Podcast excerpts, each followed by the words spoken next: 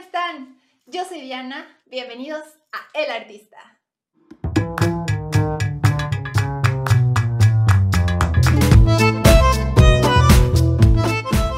Nuestro tema de esta semana es la pintura y tenemos una súper invitada con nosotros. Ella es Catalina Azuara y hoy vas a conocerla. Catalina Azuara es una artista mexiquense, egresada de la Facultad de Artes Plásticas con la especialidad en pintura. Fue seleccionada para la muestra de la segunda y tercera edición de la Bienal de Arte Universitario, seleccionada en la final de Modales, concurso pasarela mostrado en el Teatro de la Ciudad de México. Su obra ha sido expuesta en el Museo Leopoldo Flores y la Galería Libertad en la ciudad de Querétaro, así como en Ixtapan de la Sal. En el 2012 crea su marca Arte Disperso y desde 2015 pertenece a la comunidad de Casa Esfora con su marca, donde imparte distintos talleres y cursos, además de organizar la Feria de Arte y Diseño en Toluca. Ella es Catalina Azuara. Catalina, pues muchísimas gracias por estar el día de hoy aquí en El Artista. Te agradezco mucho que estés eh, como invitada el día de hoy. Muchas gracias por la invitación. Claro que sí. Entonces, cuéntanos, ¿cómo es que empieza tu camino en el arte? ¿Cómo tomas este rumbo de la pintura y cómo decides dedicarte profesionalmente a esto? Pues en realidad em, no hubo como un momento de decisión, siempre, siempre pinté desde que tengo uso de razón. Entonces, de hecho, mi mamá dice que compraba como para mí y para mi hermano, que los dos somos artistas, compraba kilos de hojas de papel revolución crayolas y con eso se libraba de nosotros, nos ponía en el piso con crayolas y, eso era todo, ¿no? Entonces en realidad fue como algo muy natural para mí, no fue como un momento así lo que lo decidí, sino que siempre supe que quería dedicarme a eso. Eh, al principio no sabía que existía como la carrera y en mi casa pues exigían la carrera universitaria de alguna forma. Entonces, eh, pues eh, la idea, el reto fue como buscar, ¿no? La carrera que se acoplara a mí y encontré la licenciatura en artes plásticas. Y en la prepa hubo un concurso de cartel. Mi papá no quería que estudiara licenciatura en artes, me decía que fuera diseñadora, que era algo similar. Este, pero hice un trato con él que si ganaba el concurso de cartel, me daría chance de estudiar la licenciatura y gané. Así que me tuvo que dejar. Y luego no le quedó otra opción más que aceptar que mi hermano también ya y ya no había forma como de decirle que no, entonces pues acabamos ahí los dos. En YMX. Ajá. Ah, súper, increíble. Entonces fue algo muy, muy orgánico, digamos, este, todo este camino. ¿No hay algo que recuerdes que viste o simplemente...? No, en realidad siempre fui muy... Mm, tuve mucho afecto por el arte en general, por historia. Eh, o sea, para mí, por ejemplo, celebrar un cumpleaños era pedirle a mis papás que me llevaran a un museo o a unas ruinas arqueológicas, ¿no? Alguna vez hice berrinche para que me llevaran al Museo de Antropología de en Veracruz, ¿no? Entonces de ese me acuerdo mucho porque realmente fue un súper berrinche hasta que me llevaron y luego me dejaron y me dijeron, venimos por ti en dos horas, ¿no? Porque pues realmente es bastante aburrido, ¿no? Para muchas personas estar acompañándome a, a los museos, ¿no?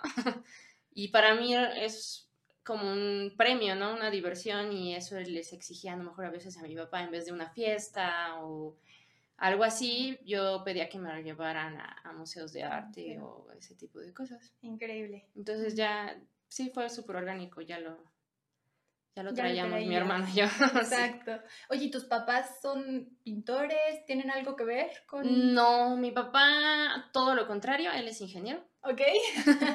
pero tengo el hermano de mi papá, em, es doctor, pero en el fondo es artista. Ok. Es pintor. Y mi abuela, por parte de mi papá, era pintora. Okay. Solo que pues era ama de casa, se dedicaba a pintar. Tienen de hecho algunos cuadros en la presidencia municipal del, de la localidad de donde son originarios. Y realmente, pues por eso es que ellos consideraban que era como algo extra, ¿no? Como un hobby. Y pues fui la primera de la generación, de, de la familia, que lo tomó como en serio, en realidad, como una profesión. Ahora sí que abuelearon. Sí.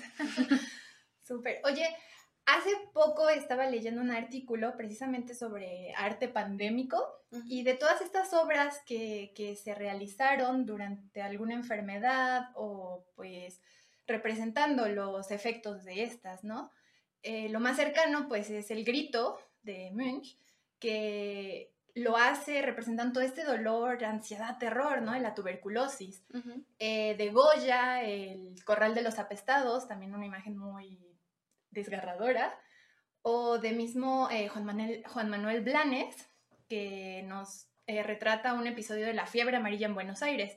Y todas estas pinturas son lo que ahora tenemos de vestigio, de que sabemos cómo vivieron las personas esta, esta enfermedad. Y claro, hoy por hoy pues tenemos internet al alcance de la mano y las noticias y las imágenes vuelan y llegan al instante. Pero creo que el arte sigue teniendo este compromiso con la sociedad, con la realidad, con el contexto. ¿Cómo crees tú que el arte y la pintura están reaccionando a todo este suceso, a todo esto? ¿Cómo están interactuando con él? ¿Y cómo crees tú que se está representando? Pues en realidad el arte, como es un proceso interno, eh, también tiene que ver con la parte de lo que ves, cómo lo ves, cómo lo sientes, cómo lo procesas. Entonces, al final del día siempre es posible ver esa perspectiva a través de las pinturas. Como dijiste antes, no había otros medios, pero eh, también es importante que aunque hubieran existido otros medios, en lo que vemos en los cuadros, como los que mencionaste, es una interpretación personal, por ejemplo, ¿no? El grito, eh, también se ve relacionado con que eh, el pintor pierde a su hermana y a su madre, que son sus únicos familiares durante el proceso, ¿no? Y que el puente, ese puente significaba el, el, fuera de ese puente de un lado estaban los cadáveres y del otro lado estaban los vivos, ¿no? Entonces la parte simbólica es bien importante. Cuando, por ejemplo, doy clases de, de historia, siempre les hablo de cómo puedes ver en un cuadro cómo es el antes y el después de un proceso de ese estilo, ¿no? Por ejemplo, con la Segunda Guerra Mundial, que, se, que va de la mano con el expresionismo, tú puedes ver antes de la Segunda Guerra Mundial lo que estaba pintado por un mismo artista, lleno de color, lleno de...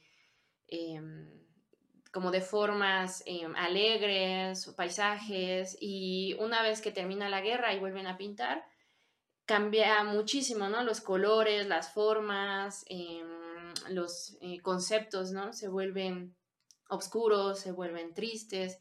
Entonces, eh, más que un testigo solo del hecho, es como un testigo del, proceso personal, ¿no? Si tú puedes ver, por ejemplo, este, cuadros que hablan como de, de la fiebre española, que realmente acabó casi con la mitad de la población de España, puedes ver no solo los famosos cuadros donde se ve la imagen del doctor o de los cadáveres o de los hospitales también, sino que los colores y la forma en la que están plasmados te presenta el, la parte emotiva que se estaba viviendo social y culturalmente en ese momento, ¿no?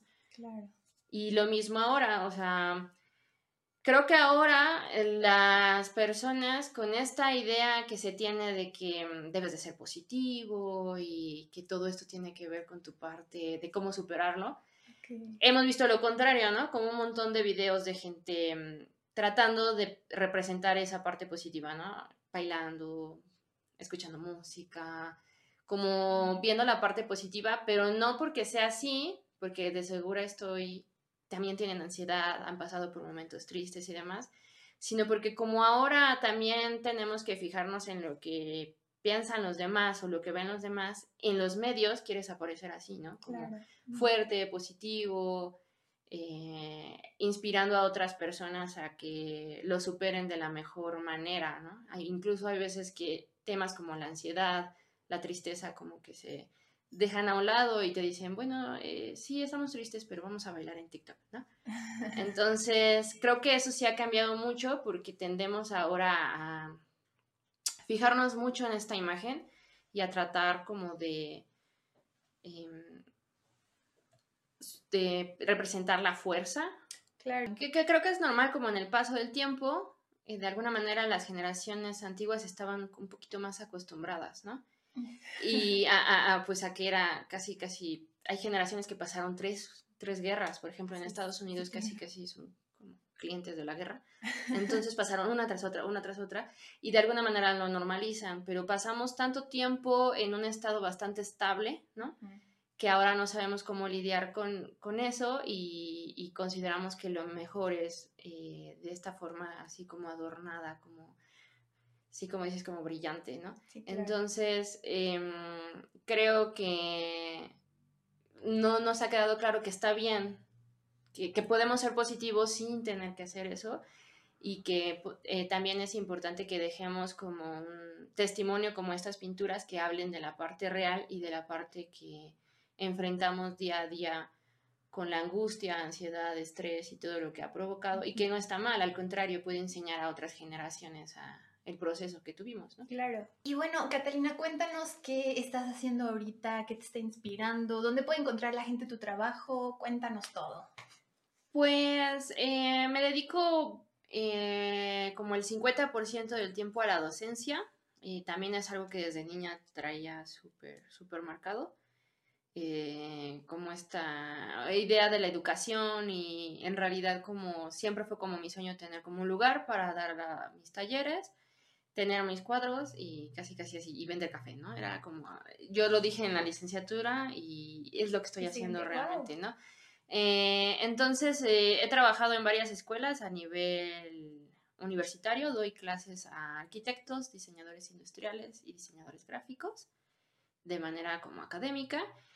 Y eh, hace unos em, tres años y medio empecé, bueno, empecé a formar parte de una comunidad que se llama Casa Espora que está conformada por varios proyectos. En mi caso es eh, la parte artística, pero la idea de la comunidad es como buscar el bienestar en tres ramas, ¿no? El bienestar espiritual, el bienestar corporal y el bienestar mental. Obviamente la parte de arte está en espiritual y, mental, porque también en ese espacio vemos el, arte como un proceso terapéutico.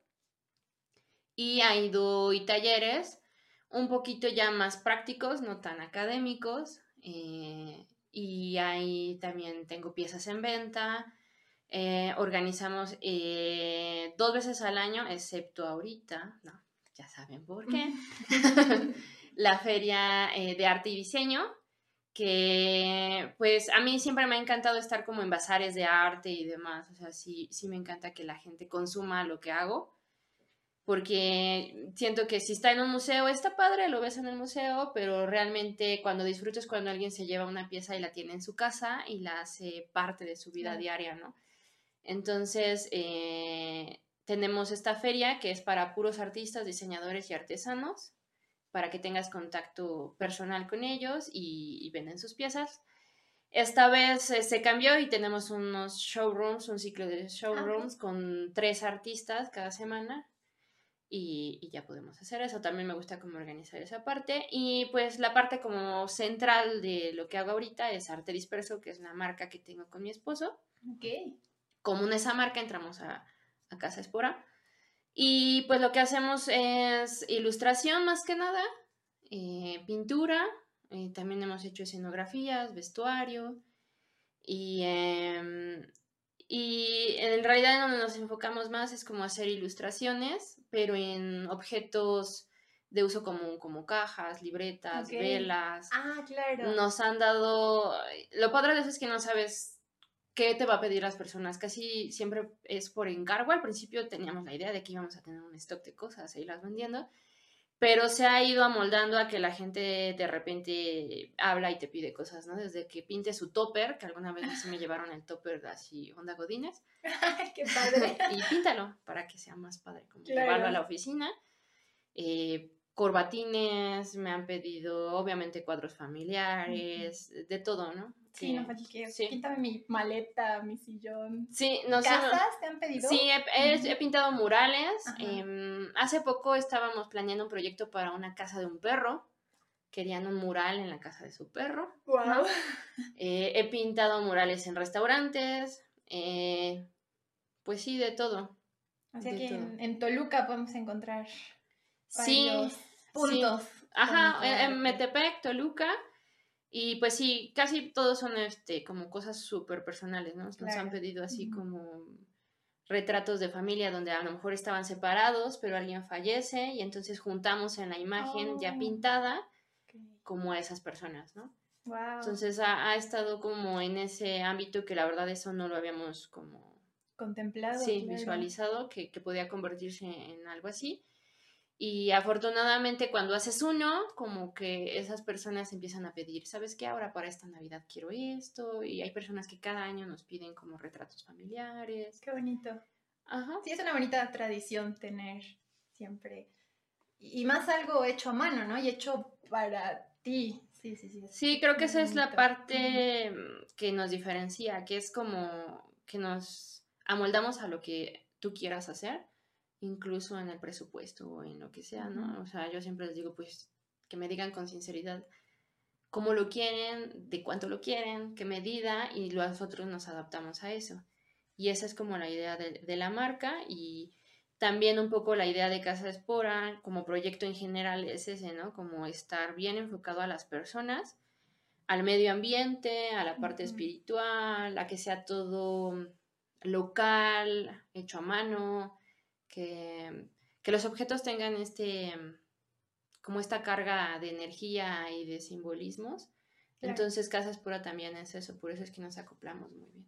Sí, claro, y es también lo más bonito de consumir arte, ¿no? Que no solo tienes una pieza tal vez personalizada, pero tienes ahí un cachito del artista. Al final del día, en cualquier obra de arte que se consuma, tienes un pedazo del, la dedicación del artista, el amor del esfuerzo de su trabajo, ¿no? Entonces al final del día tenemos un, pedacito de los artistas con nosotros. y de hecho ese es uno de los como lemas. Tenemos otro pequeño local donde estamos con otras, ese sí es un eh, grupo como de puras mujeres artistas, que se llama Hecho a Mano y que de alguna manera ese es el lema, ¿no? Que si tú te llevas una pieza de ahí, te llevas un pedacito de de la historia, del corazón, del tiempo, de los conocimientos de quien lo hace, ¿no? Y por eso las piezas son únicas. Claro, y tan valiosas. Claro que sí. Ay, muy bien. Pues, Catalina, no me queda más que agradecerte de nuevo eh, que, hayas estado aquí con nosotros en El Artista. Les vamos a dejar por aquí eh, sus redes sociales, su contacto, el contacto de Casa Espora, de hecho mano, todo para que sepan cómo localizarla, cómo pedirle un retrato o todo esto, ¿no? Para que eh, todos los que estén interesados puedan contactarla. Y también no olviden de seguirlo, seguirnos en nuestras redes sociales. En Facebook estamos como El Artista y en Instagram como El Artista con doble T al final. Bueno, pues yo soy Diana, Catalina, un placer y nos vemos en la próxima.